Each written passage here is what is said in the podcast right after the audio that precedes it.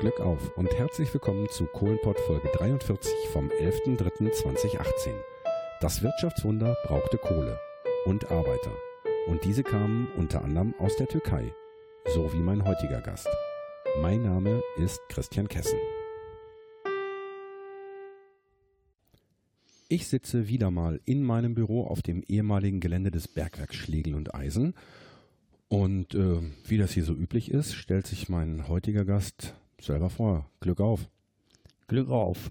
Ich heiße Mohamed Yildirim, genannt Momo von meinen ganzen Kollegen.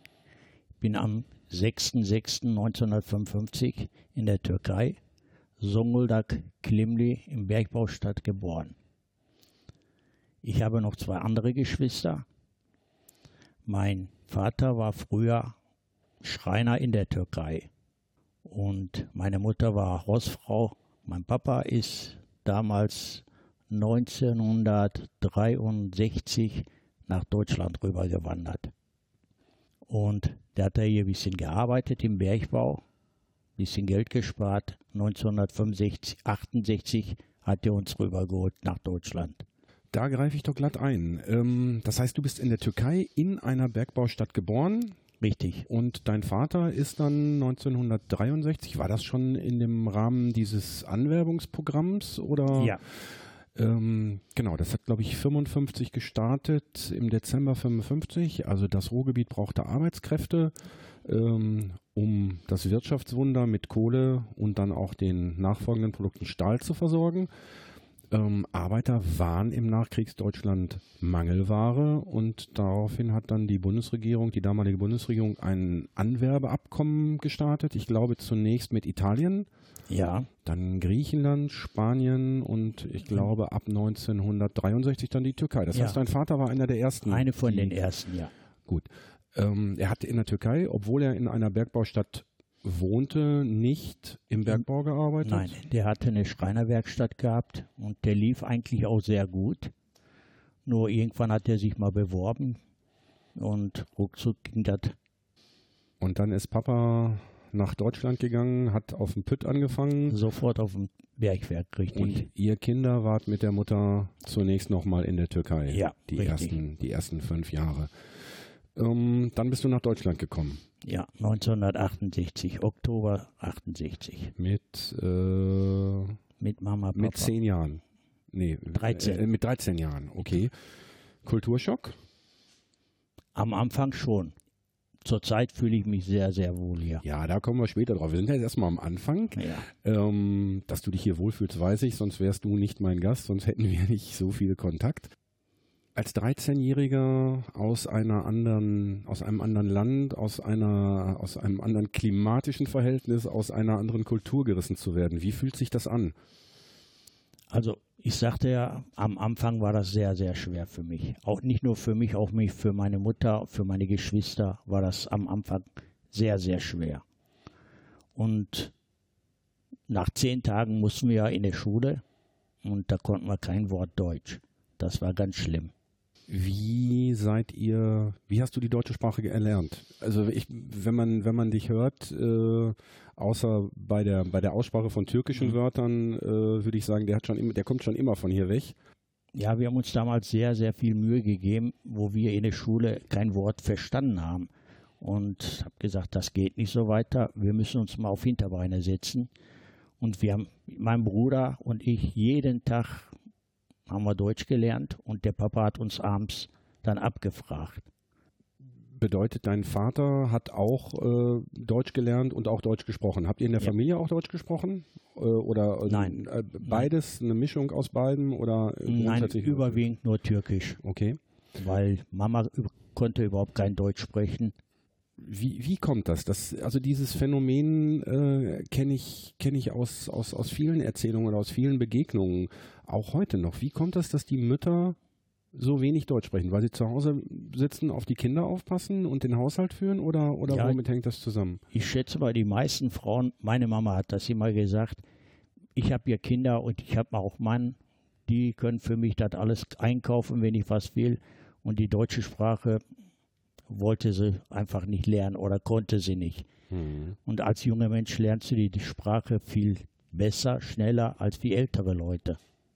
Das ist auch äh, mit Sicherheit richtig, ja. Wenn man zum Teil sieht, wenn kleine Kinder irgendwo ins Ausland gehen, äh, das dauert wenige Tage im Kindergarten, dann können sie die ersten Worte und dann geht es relativ schnell.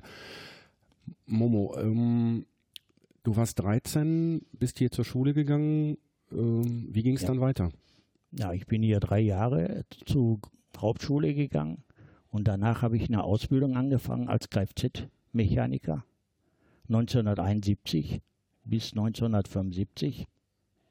Leider Gottes hatte ich nach drei Monaten in der, äh, in der Lehre hatte ich einen Verkehrsunfall, ganz, ganz schweren Verkehrsunfall.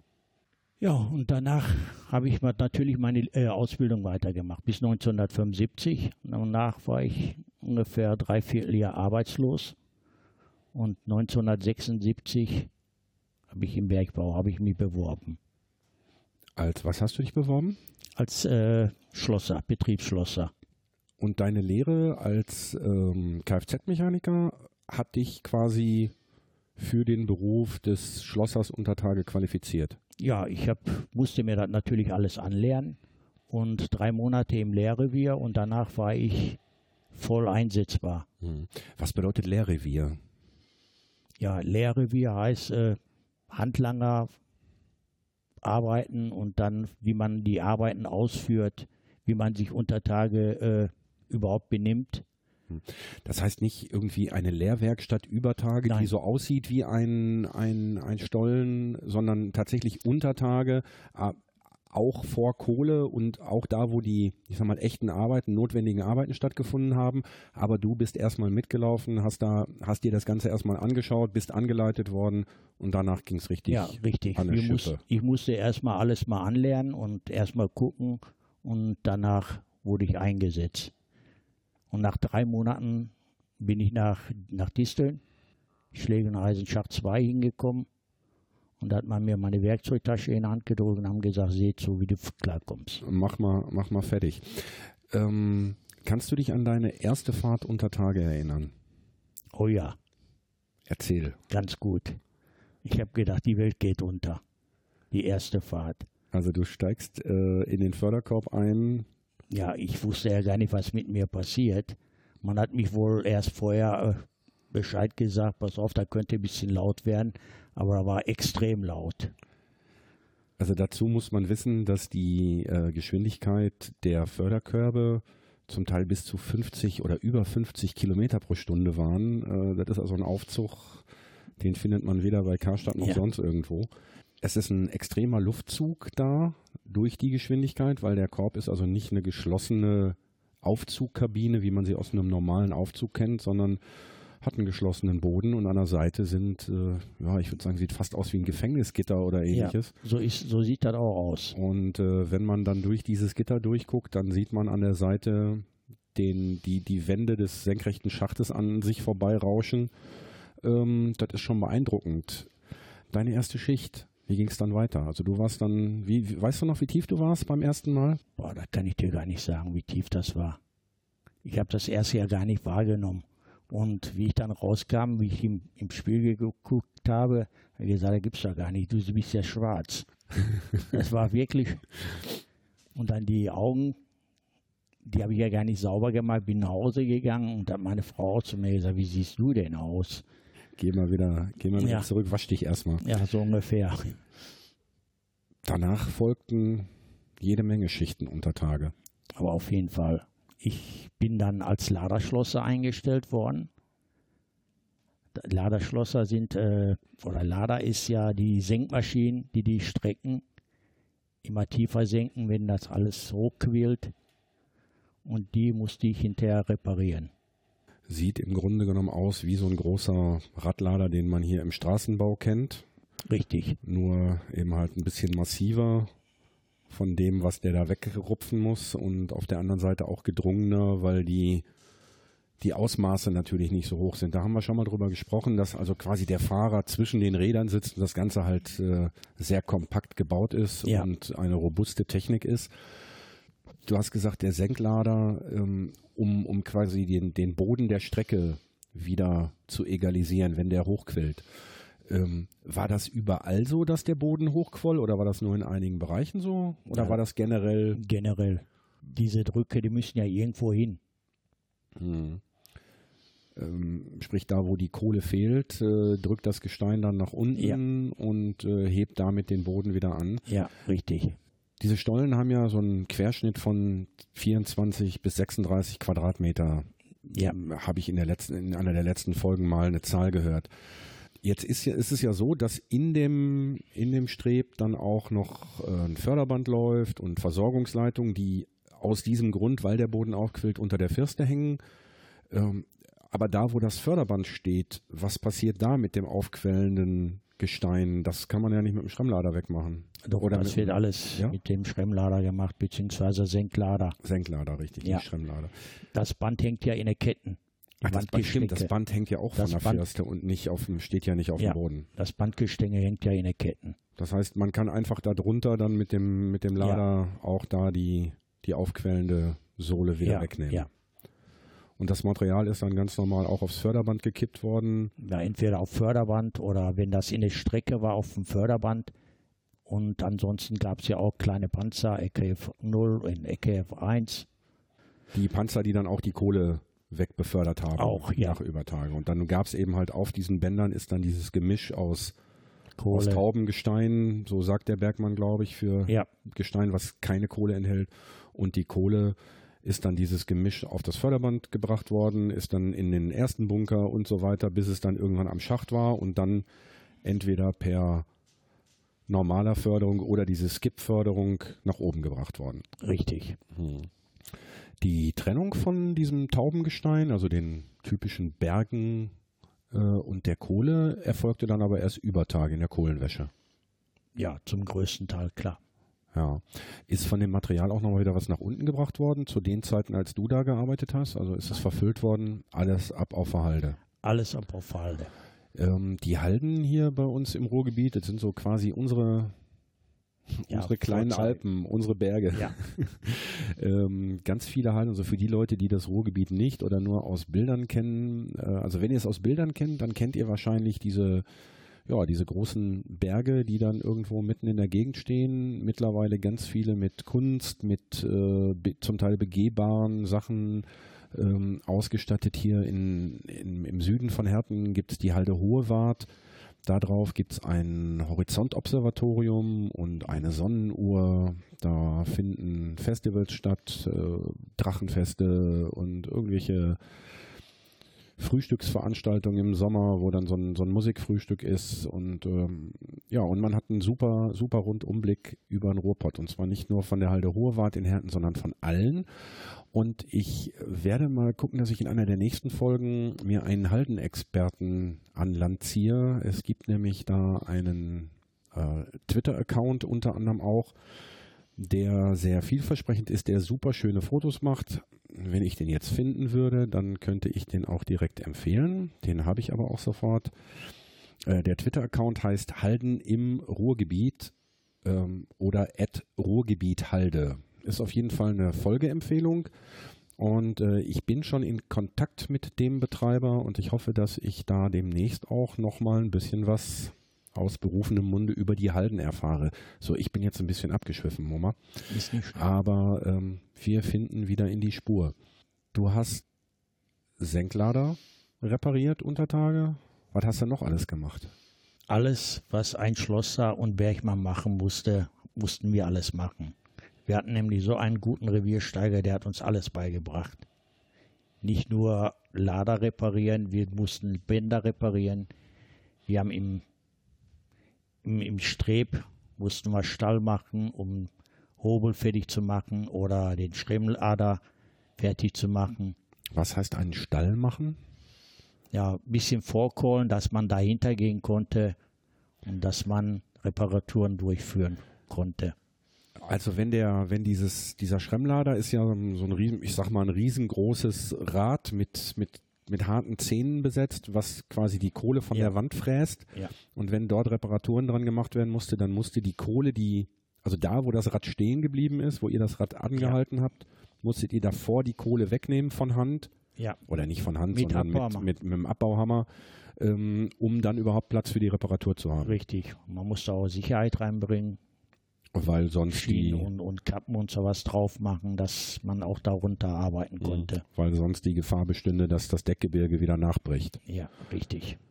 Also im Grunde genommen dort ein, ein Ausbau. Ähm, für die Hörerinnen und Hörer, die vom Bergbau keine Ahnung haben. Also es ist normalerweise, ich versuche es eigentlich immer wieder mal zu erklären. Es ist äh, nicht so ganz einfach. Ich habe mir neulich mal so dieses Bild überlegt, ich habe eine Torte. Diese Torte hat unten, mal, äh, hat unten einen, einen Mürbeteichboden. Dazwischen kommt so eine Schicht aus Sahne und Kirschen von mir aus und darüber liegt nochmal so ein Mürbeteichboden. Und ähm, wenn man jetzt diese beiden Teichböden als Deckgestein sieht und diese Schicht aus Sahne und Kirschen ist die Kohle, dann fange ich an einem Ende an und pool da so mit dem Finger immer die, die Sahne raus. Und gehe dann mit einem wie auch immer gearteten Gerät und für diese Sahne oder ziehe diese Sahne immer weiter raus. Die Sahne ist in dem Fall die Kohle. Dann bricht dahinter quasi die eine Teichschicht auf die andere. Und so ist das auch im, im Bergbau. Ich, mir gefällt dieses Bild immer noch nicht, aber ich weiß nicht, wie ich es anders erklären soll. Aber super erklärt. Ja, ähm, so, und damit diese, dieser, diese Teichschicht nicht runterfällt, während da Leute drunter stehen, gibt es eben halt so Druck, also große Schilde, die sich dann automatisch mit dem Fortschreiten des Abbaus in Richtung der weiteren Kohle Ja. bewegen. Und dahinter bricht dann das Deckgestein tatsächlich ein. Das ist der sogenannte alte Mann. Da ist der alte Mann, richtig. Und das knallt. Aber sowas von knallt. Also ähm, man muss sich das also so vorstellen, dieser Hobel fährt da, oder der, der Schremmlader oder der Hobel, das ist in beiden Fällen, ist zwar ein anderes Gerät, aber letzten Endes das gleiche Prinzip, fährt an der Kohle vorbei, raspelt die Kohle von der Wand ab, die Kohle fällt dahinter auf den Panzer, der Panzer fördert das Ganze aus der Strecke raus, Und der Panzer wird dann wieder vorgeschoben mit den Schildern. genau, und dann senkt sich der Schild ab, wird wieder an den Panzer rangezogen, danach drückt sich das Schild wieder nach oben über große Hydraulikstempel Ja. Und irgendwann ist der Druck hinter dem Schild, wo die Kohle vorher war, so groß, dass dann der Berg dort zusammenbricht. Ja, Daumen hoch nutzt nichts mehr. Du, Du- musst schon sagen, du- dass ich das gut erklärt habe. Du hast das besser erklärt als wie so ein Bergmann. Ja, gut. Also ich- äh, Hut ab. ja, ich habe etliche, etliche Torten dafür von Sahne befreit, um mir dieses Bild zu überlegen. Das heißt, du hattest einen, einen Reviersteiger, der euch hat alles machen lassen. Aber das ist doch, ihr, unter Tage, ihr konntet doch sowieso alle alles, oder nicht? Okay, vielleicht keine Elektrik, aber da habt ihr nur die Fachleute dran gelassen. Aber ansonsten musstet ihr doch alles machen. Ja, das stimmt auch, Christian. Wir Schlosser, wir waren bessere, manchmal bessere Elektriker. Also ich, äh, ich kenne da einen, der geht an Elektrik gar nicht dran und das ist auch gut so. Aber ansonsten, also wie gesagt, auch Abbauhammer in der Hand und komm, ja, damit lass haben wir überhaupt kein Problem gehabt. Ob das Abbauhammer in der Hand nehmen oder Schilder, äh, äh, Stempel im Streb reinschleppen oder sowas, da haben wir nie Probleme gehabt. Das ist ja auch Teil der, der Ruhrgebietskultur, beziehungsweise auch der Kultur und der Arbeitsweise unter Tage, dass jeder jedem auch im Zweifelsfall geholfen hat und dass jeder, ja, jeder den anderen unterstützt hat, weil er eigentlich auch wusste, dass er irgendwann vielleicht mal selber auf Hilfe angewiesen ist oder Also- auf Unterstützung. Ich war 13 Jahre lang in Disteln, Schacht 2, da war wie ein Familienbetrieb. Jeder, jede, kannte jeden, jeder hat den anderen geholfen, ob das Elektriker, Bergmann oder Schlosser war. Die haben sich alle gegenseitig unterstützt. Also so eine Freundschaft, kollegial, gibt es überhaupt nicht woanders. Wüsste ich nicht. Haben wir auch schon mal thematisiert ähm, und haben eigentlich vermutet, oder ich bin mir ziemlich sicher, dass der, dass die Ursache halt da drin liegt, dass du halt in einer Arbeitsumgebung warst, wo du tatsächlich auf den Mann neben dir angewiesen warst, mehr als in irgendeinem Beruf, den man sich über Tage vorstellen kann. Wenn du da mal in der Bredouille bist, dann, äh, dann wird nicht lange diskutiert, dann wird nicht lange gefackelt, dann wird geholfen. Richtig, da hat einer auf den anderen aufgepasst oder einer den anderen mitgeholfen. Du sagst große Familie. Wie viele Leute ungefähr wart ihr auf Schlegel-Eisenschacht 2 zu, zu den besten Zeiten? Kannst du das abschätzen? ich sag mal so 1500 Leute. Und du, kanntest, und du kanntest sie alle? Fast alle. Ja. Ja, 1500 Leute auf einer der Schachtanlagen dieses Bergwerks. Also ähm, weißt du eine Zahl, wie viele Mitarbeiter zu Spitzenzeiten auf den ganzen anderen Schachtanlagen auch noch waren? Also auf Schlegel-Eisen, Formzusammenschluss mit Ewald? Ich meine hier, schätze mal so an die 5000, 6000 Leute waren mhm. beschäftigt, nur auf Schlägen-Elend, Schlägen-Eisen. Schlegel, Schlegel-Elend, genau. So kannte ich dann damals immer. Hast du außer auf Schlegel-Eisen Schacht 2 noch andere Schachtanlagen mitgemacht? Ja, auf Scheck, äh, Zeche Ewald war ich 15 Monate in der Wasserhaltung. Und weil ich ja abgestuft war, musste diese Arbeiten da machen, weil ich meine andere Tätigkeit als Betriebsschlosser nicht mehr machen konnte. Aufgrund deiner, auf dein, aufgrund deines Rückenleidens? Erkrankung. Hm. Ähm, Wasserhaltung bedeutet was? Das waren drei oder vier Riesenpumpen. Das Untertagewasser wurde nach Übertage gepumpt. Und dafür war ich da zuständig. Wo kommt das Wasser unter Tage her? Aus den ganzen Revieren. Also ist es Grundwasser, was dann quasi sich unten irgendwo sammelt? Ja. Oder ist in dem, ist, ist, ist in den in den Kohleschichten auch noch irgendwo Wasser gebunden? Nö. Nein, wüsste ich jetzt nicht. Aber hm. was, äh, da ist das Grundwasser, was überall herkommt. Hm. Wie viel wie viel Liter sind das oder misst man das dann schon in Kubikmetern oder? Kubikmetern. Kubikmeter. Ja. Okay, also richtig große richtig, Pumpen. Richtig große Pumpen. Die 1200 Meter, die, äh, das Wasser hochzudrücken, da brauchst du einige an, kräftige Pumpen. Die haben, also ihr habt 1200 Meter Wassersäule an einem Stück gemacht oder ist das irgendwo, ich sag mal noch auf der fünften Sohle nochmal? Nein, so viel ich weiß, durchgepumpt. Boah. Wie dick waren die Leitungen? da waren 500er Leitungen eigentlich waren das. Okay. Also mit der Leitung und sowas habe ich eigentlich nichts zu tun gehabt. Ich also du musstest nur sehen, dass die Pumpe läuft. Ja, richtig. 10 Monate und dann? Ja, und dann bin ich ja wieder verlegt worden nach Walsum. Aber durch, wegen meiner Krankheit konnte ich leider die Wege nicht mehr dahin. Und damit bin ich 2001, 1. April 2001 ausgeschieden ausgeschieden in den Vorruhestand oder in Nein, Berufsunfähigkeitsrente. Ah, eine Berufsunfähigkeit, weil du die Arbeit, also du hast dir quasi dein Kreuzuntertage kaputt gemacht und dann irgendwann ging es nicht mehr und dann ging es erstmal in die Berufsunfähigkeit. Ja. Äh, mittlerweile bist du aber normaler Rentner. Nein, ich bin immer noch nicht Vollrentner, sondern meine Vollrente bekomme ich erst mit 63 Jahren und neun Monaten. Weil du die, die Jahre unter Tage nicht zusammenbekommen hast, die Richtig, 25. Ja, weil ich die 25 Jahre unter Tage nicht. Ich musste ja auch zwischenzeitlich auf Zeche aufhören, wegen Militärdienst. Du hast den Militärdienst in der Türkei abgeleistet. Ja. Musste mich leider auch freikaufen für 22.000 D-Mark. Freikaufen wovon? Ja, dass ich nicht die vollen 18 Monate mache, sondern nur die drei Monate in der Türkei Wehrdienst leiste. Man konnte sich zur damaligen Zeit konnte man sich freikaufen, also man hat 15 Monate gespart und äh, musste dafür 22.000 D-Mark bezahlen. Ja, man kann das heute auch noch. Er kostet circa 1000 Euro. 1000. Und dann braucht man gar nicht mehr hingehen. Bist du Türke? Ich bin geborene Türke, ja. Ich habe aber die deutsche Staatsangehörigkeit seit 1997. Nur die deutsche Staatsangehörigkeit? Nur oder? die deutsche. Nur hm. die deutsche Staatsangehörigkeit. Meine Kinder, wie die zur Welt kamen, die haben sofort die deutsche Staatsangehörigkeit bekommen. Meine Frau ist Deutsche. Jetzt wollte ich gerade fragen, wie es bei dir mit der Integration geklappt hat. Äh, ich glaube, ich habe keine weiteren Fragen mehr.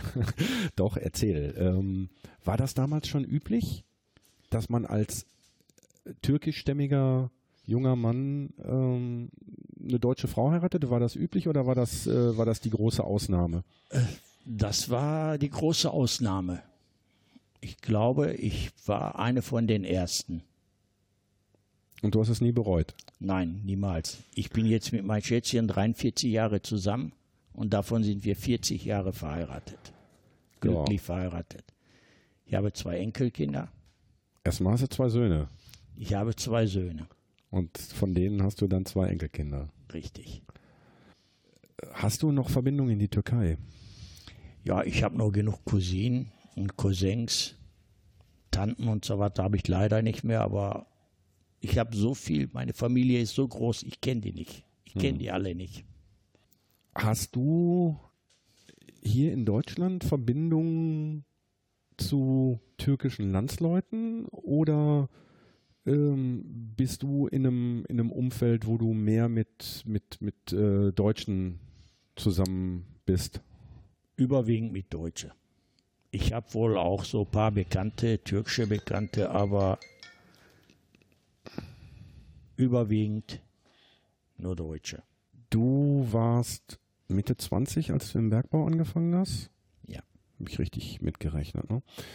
Gab es viele türkischstämmige Mitarbeiter in deinem Jahrgang, in deinem Alter oder warst du auch da eher die Ausnahme?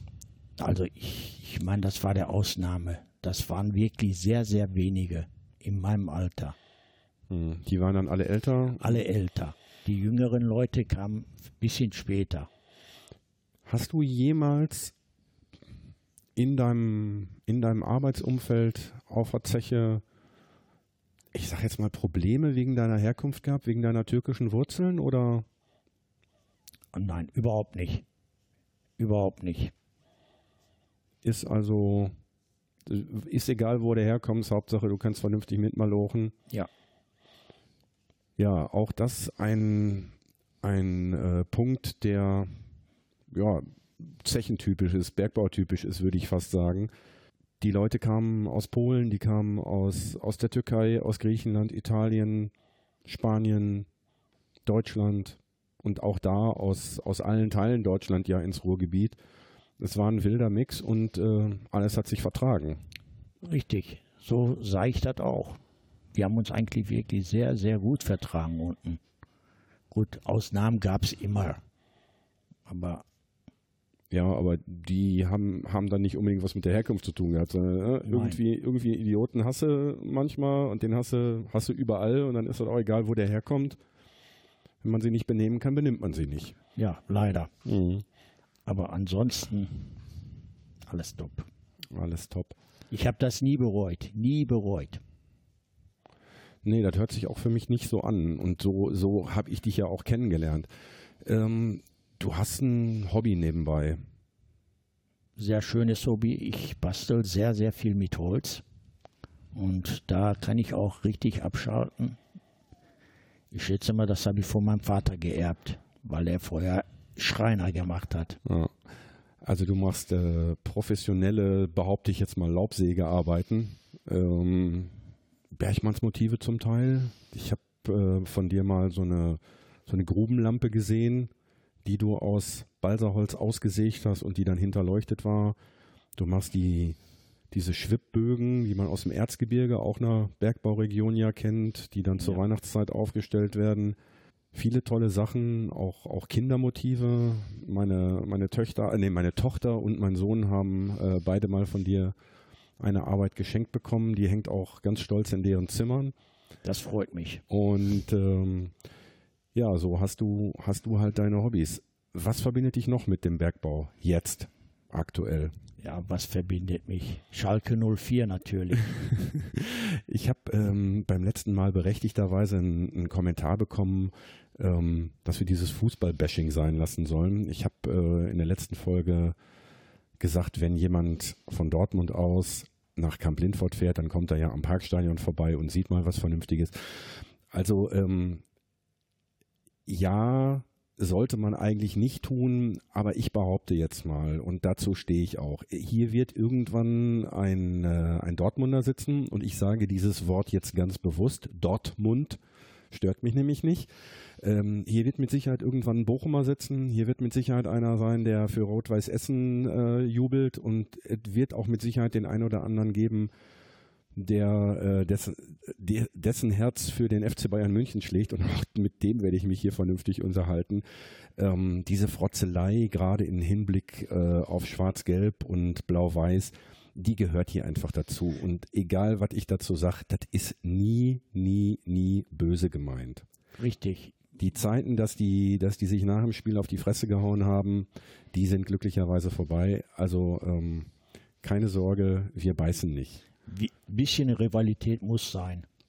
Genau, und dazu gehört auch dieses Gefrotzel. Also ich habe äh, heute noch mit einem, ja, ich sage es jetzt, mit meinem Bruder gesprochen, der sagte, Mensch, er kann sich daran erinnern, äh, immer wenn er aufs Derby zuging oder je näher das Derby rückte, äh, desto wilder wurden die Sprüche unter Tage. Und je nachdem, wer dann gewonnen hatte am Wochenende, äh, der andere kam dann am Montagmorgen mit hängenden Ohren zur ja. Schicht und hat sie möglichst versteckt, dass die anderen den nicht gesehen haben. Äh, und das war mal so und war mal so. So, genug ähm, über Fußball. Erzähl mir noch was von dir. Was machst du sonst noch? Ja, ich spiele und beschäftige mich auch mit meinen Enkelkindern. Ja, auf Schalke gehe ich. Ja, was soll ich da noch sagen? Hast du noch äh, Kontakt zu ehemaligen Kumpels, mal abgesehen von den, von den Jungs da oben bei uns im, im Blog? Äh, siehst du keinen mehr? Eigentlich gar nicht. Die meisten, die kommen ja nicht von hier. Die Leute, die von hier kommen, man sieht die wohl, aber ist alles vorbei. Alles vorbei ist ein gutes Stichwort. Wir waren gerade oben bevor wir uns hier die Kopfhörer übergestülpt haben, oben in der, in der ehemaligen Schwarzkaue, die ja mittlerweile so eine ja, kleine, aber feine Veranstaltungslocation ist, wo also es im Grunde genommen noch so aussieht wie vor 20 Jahren. Du hast selber gesagt, Mensch, kenne ich alles noch. Ist natürlich jetzt ein bisschen aufgepeppt mit Licht und mit Musik und Bühne aber und allem drum und dran. Wie hast du dich gefühlt gerade da oben? Also super. Man hat ich habe Gänsehaut bekommen, wo ich die ganzen Haken da oben gesehen habe und die Nummern und so was. Da kriegt man Gänsehaut. Äh, zur Erklärung, wer noch nie so eine Kaue gesehen hat, ähm, ist also ein großer rechteckiger Raum, in dem halt sich die komplette Belegschaft, die kam morgens mit ihren Straßenklamotten zum Betriebsgelände, sind dann erst in die sogenannte Weißkaue gegangen, haben sich dort ausgezogen, ja. haben ihre Straßenklamotten an den Haken gehängt und dann den Haken nach oben unter die Decke gezogen und mit dem Schloss abgeschlossen. Ja. Hintergrund war einfach, bei dieser Anzahl von Personen hätte es für Spinde gar nicht gereicht. Da wäre der Platz gar nicht da gewesen. Nein. Also abhaken unter die Decke und Zeug nach oben. Dann ging es durch den Duschbereich in die Schwarzkaue, da die Arbeitsklamotten an und dann ging es ab Richtung Schacht. Zum Schacht, richtig. Erst die Lampe holen, Selbstretter und dann zum Schacht hin. Ähm, Lampe ist klar, das ist das Ding, was oben auf dem Helm kommt und leuchtet. Der Selbstretter ja. ist was? Selbstretter ist, wenn mal Gasausbruch unter Tage ist, dass man sich davor für ein paar Minuten schützen kann. Also wie so, eine, wie so eine Gasmaske? Ja, wie so eine Gasmaske. Hm. Und die hat jeder Bergmann am Gürtel? Richtig. Ohne kommst du Auf nicht. Deutsch gesagt, am Arsch. Am Arsch. Ja, aber wenn du den nicht am Arsch hättest, wärst du im Zweifelsfall im Arsch. Das ist auch nicht ja. schön. Ja. Ne? Ähm, ja, und dann Nachgeschicht. Erst Schwarzkaue, Klamotten an Haken, ab nach oben und dann ab in die Dusche. Das Beste war immer erst eine Zigarette und eine Cola. Okay. In der Schwarzkaue noch. In der Schwarzkaue. Und dann hat man sich erstmal unterhalten, was man gemacht hat dass man sich über die Arbeit erstmal unterhalten. Wie viel, wie viele Leute waren da so zum Schichtwechsel? Also mit wie vielen Leuten seid ihr gemeinsam dann ausgefahren und habt da rumgesessen? Also rumgesessen und Zigarette ja, und Cola. Ja gut, rumgesessen waren wir meistens so 10, 15 Kollegen. Mhm. Und das hat immer Spaß gemacht. Überhaupt in Disteln, da war echt top. Man hat hinterher auch Pferdeklopse und so was alles gegessen. Das ist dann da, hat dann irgendeiner vorbeigebracht oder ja, mit, mitgehabt? Oder? Von, von irgendeinem Kollege, die Frau hat die geholt, die waren noch richtig heiß. Mhm. Schön warme Brötchen. Ich hatte ja meistens nur Nachtschicht. Und wenn man morgens rauskommt, lecker Brötchen und dann lecker mh, hm, Klopse, Pferdeklopse vor allen Dingen. Ähm, kann man sich auch nicht vorstellen. Ne? Also wenn man sich jetzt vorstellt, äh, ich sag mal Großraumbüro, Sparkasse Soltau, Falling-Bostel, und da kommt mittags die Frau rein und haut da für 15 Leute Pferdeklopse auf den Tisch. Ich glaube, äh, das wirst du so schnell nicht erleben. Nein. Auch sowas gibt es, glaube ich, nur auf dem Pütt. Vielleicht noch in einigen großen Werken, Thyssen oder sonst irgendwas, aber auch da kann ich mir das fast nicht vorstellen. Also das ist schon, es ist wie so vieles, glaube ich, einmalig und auch das wird, äh, ja, wird zum Ende des Jahres Geschichte sein. Ja, leider. Bergbauausstieg, Bergbauende. Deine Gefühle dazu, sag mal. Also ich habe mir vor kurzem den Film angeguckt, mir stand die Tränen in den Augen. Das ist ein verdammt guter Hinweis. Ähm, ich habe es mir die letzten Folgen schon vorgenommen und habe es immer wieder vergessen. Der Film, äh, von dem der Mama gerade redet, der lange Abschied von der Kohle. Ja. In, in, Mediathek ist das auch zu sehen. Genau, der ist noch in der ARD-Mediathek zu sehen. Den werde ich gleich auch nochmal verlinken. Auch die Webseite zu dem Film werde ich nochmal verlinken. Ähm, absolute, absolute Cook-Empfehlung. Ähm, ein Film, ja, im Grunde genommen über die letzten Jahre. Nicht, dass ihr jetzt demnächst nicht mehr zuhören müsst. Also die Bilder sind schön, aber ich sag mal, wir hier sind, glaube ich, fast noch näher dran, weil wir die, die, die Leute hier ja auch so ein bisschen am Rande befragen oder ich die Leute am Rande befrage. Wie gesagt, der Link fliegt auf jeden Fall in die Webseite rein und dann kann man da gerne mal reingucken und kriegt so einen kleinen Einblick ins Ruhrgebiet. Du hast gesagt, dir standen die Tränen in den Augen. Ja. Ich habe mir den Film zweimal angeguckt. Nur, ja. nur zweimal? Ich habe ihn, glaube ich, öfter gesehen. Ähm, Nein, am selben Tag habe ich den zweimal angeguckt. Ach so, okay. Äh, na gut, das habe ich nicht gemacht. Du hast, äh, waren da Leute bei, die du kanntest in dem Film? Ja, da waren Leute aus von Schlee und Eisen waren da Leute. Also Aber ich, ich, könnte dir jetzt nicht sagen, da ist schon so lange her mit den Namen. Ich kannte, ich kann, also gut, die, die, die, die Klassiker, Uwe Herzmanatus beispielsweise. Ja, den äh, kannte ich auch. Den, den kennt man natürlich. Ähm, ich kannte den Künstler, den Norbert Thehn, den habe ich auch schon versucht zu kontaktieren, weil ich diese Geschichte einfach so spannend fand. Also wenn ihr die, wenn ihr diesen Film guckt, ähm, da ist ein Künstler, der seine Werkstatt auf einem alten ehemaligen Bergwerk, nämlich Fürst Leopold in Dorsten hatte, der Norbert Thehn, äh, kommt ursprünglich aus dem süddeutschen Raum und ähm, also das fand, fand ich mit die, die beeindruckendste Phase in diesem Film, weil der nämlich dort einen Bergmann kennenlernt und ja, mit dem dann so ein paar Sachen macht. Äh, mehr spoiler ich jetzt nicht, weil ihr sollt ja den Film noch gucken. Aber ähm, ganz, ganz, ganz tolle Sache. Also den Norbert möchte ich auch nochmal irgendwann vors Mikro kriegen. Also das war, war eine spannende Geschichte.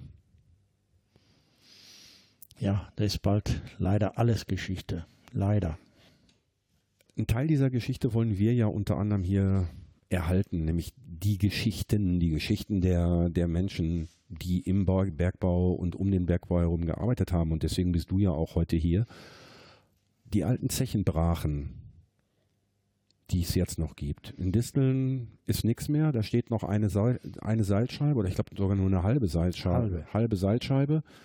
Seilscheiben waren diese großen Räder, die auf den, auf den Fördergerüsten drauf waren, stehen hier im Ruhrgebiet noch an einigen Stellen rum, zum Teil mit einer mit so einer Messingtafel darunter, was mhm. das war, damit die Kinder in fünf Jahren auch noch wissen, was da los war. Aber wie gesagt, Disteln, Schacht 2 ist bis auf die Seilscheibe nichts mehr zu sehen. Ähm, hier, Schlegel und Eisen, stehen zumindest noch die beiden Fördertürme, die ja. auch auf der Webseite zu sehen sind und noch einige Nebengebäude. Es gibt Zechenanlagen, Zeche Zollverein in Essen beispielsweise, da steht noch sehr viel. Ist wunderschön da. Und es wird auch ja, nicht mehr ganz so viel abgerissen. Also man hat mittlerweile verstanden, dass das nun mal Teil des Ruhrgebietes ist und dass äh, nicht, nicht alles, was auf so einer Fläche ist, auch tatsächlich platt gemacht werden muss. Wie stehst du dazu? Wie findest du das? Wie das jetzt da steht, alles, also finde ich echt, echt gut. Das hat alles aufrecht wird. Wenn ich mir schon äh, alleine hier auf Schläge und Eisen die Kaue und sowas alles angucke, Finde ich wunderschön. Da kommen wieder die ganzen Gefühle hoch. Einmal das und äh, auf der anderen Seite kannst du auch deinen Enkelkindern in zehn Jahren, ich weiß nicht, wie alt sind die beiden jetzt? Der kleine wird jetzt 10 und Okay. die große wird 12. Okay, dann verstehen die das ja jetzt schon. Aber wenn ich jetzt so zum Beispiel an meine Kinder denke, meine Tochter ist vier, mein Sohn ist zwei, den brauche ich jetzt noch nichts vom Bergbau zu erzählen. Aber wenn die vielleicht mal in zehn Jahren auf die Idee kommen, hör mal, guck mal, der Papa hat vor zehn Jahren mal einen Podcast gemacht, da hören wir mal rein, dann weiß ich, dass die sich diese Stellen noch angucken können und dass ich die denen noch zeigen kann. Ähm, diese, diese Industrie, dieser, dieser Bergbau unter anderem hat das Ruhrgebiet über Jahrzehnte geprägt. Und ich persönlich bin echt froh, dass nicht alles unter einen großen Hammer kommt und nicht alles platt gemacht wird. Ähm, Industriearchitektur vom Feinsten äh, und das, so ein Fördergerüst äh, kann man sich auch angucken. Ich finde, da gibt es schlimmere Bausünden. Das finde ich auch. Und von daher lasst uns die Dinger bespielen. Äh, Veranstaltungen machen, Kunst machen, was auch immer nutzen, weil wenn so ein Ding einmal abgerissen und durch so einen modernen Betonneubau ersetzt wird, hübscher ist der auch nicht und äh, Auf keinen Fall. Also so wie das hier auf der Anlage gemacht worden ist, ist super geworden. Man braucht nur auf äh, Schläge, äh, CG Ewald angucken, was die da alles gemacht haben. ja, auch schön. Nicht? Doch. Doch, da ist wunderschön. Ja. Biergarten draußen, wobei Zeche Ewald tatsächlich den Vorteil hat, dass direkt nebenan die große Halde ist, die natürlich auch noch Naherholungsgebiet ist, Ja. auf der man wandern kann. Den Ausblick hatte ich da vorhin schon erwähnt. Also wer, wenn einer das nicht kennt, der sollte das mal wirklich machen, die Halde hochlaufen. Ja, vor allen Dingen äh, ganz, ganz klassisch natürlich, äh, wenn auf Krange das große Abschlussfeuerwerk ist, also Kranger Kirmes in, Ja. in Herne. Wenn da das große Abschlussfeuerwerk ist, dann findet man da oben kaum Platz, weil man guckt nämlich dann von oben auf dieses Feuerwerk. Äh, beeindruckend, würde ich sagen. Mein Freund, äh, Freitagabend. Die Grippe hat nämlich diese Woche zugeschlagen. Der Moma war so freundlich äh, einzuspringen, weil mein eigentlich geplanter Gesprächsgast abgesprungen ist, beziehungsweise erkrankt ist. Ähm, wir hatten zwar vorher schon mal lose darüber gesprochen, dass ich dich irgendwann mal vors Mikro kriegen will, aber dass du jetzt ähm, so spontan eingesprungen bist, äh, dafür gebührt dir ein besonderer Dank, weil ansonsten hätte ich nämlich das Problem gehabt, am Sonntag keine Folge zu haben. Du bist jetzt kein Notnagel, aber ich Meine- bin dir, ich bin dir umso mehr dankbar. Mein lieber Christian, das habe ich gerne gemacht und das würde ich auch immer wieder machen. Das weiß ich. Haben wir noch irgendwas zu erzählen? Fällt dir noch irgendwas ein, was du noch loswerden möchtest? Eigentlich nicht. Gut, dann bleibt mir nur, wie zum Schluss jeder Sendung, einmal zu sagen, äh, alle Informationen, die ich dann jetzt gleich noch so zusammenstellen werde, findet ihr unter kohlenpott.de auf der Webseite. Ihr könnt mir gerne bei Twitter folgen unter @kohlenpott. Äh, Facebook bespiele ich auch so ein bisschen, allerdings nur so am Rande. Also da poste ich eigentlich nur, dass eine neue Folge erschienen ist. Ansonsten Kommentare gerne auf der Webseite, über Twitter oder per Mail info@kohlenpott.de. Ich bedanke mich bei allen Zuhörerinnen und Zuhörern, bedanke mich bei meinem Freund Morma und sage Glück auf. Glück auf. Danke. Bitteschön. Hey, komm, Kumpel, heute Schicht am Schacht.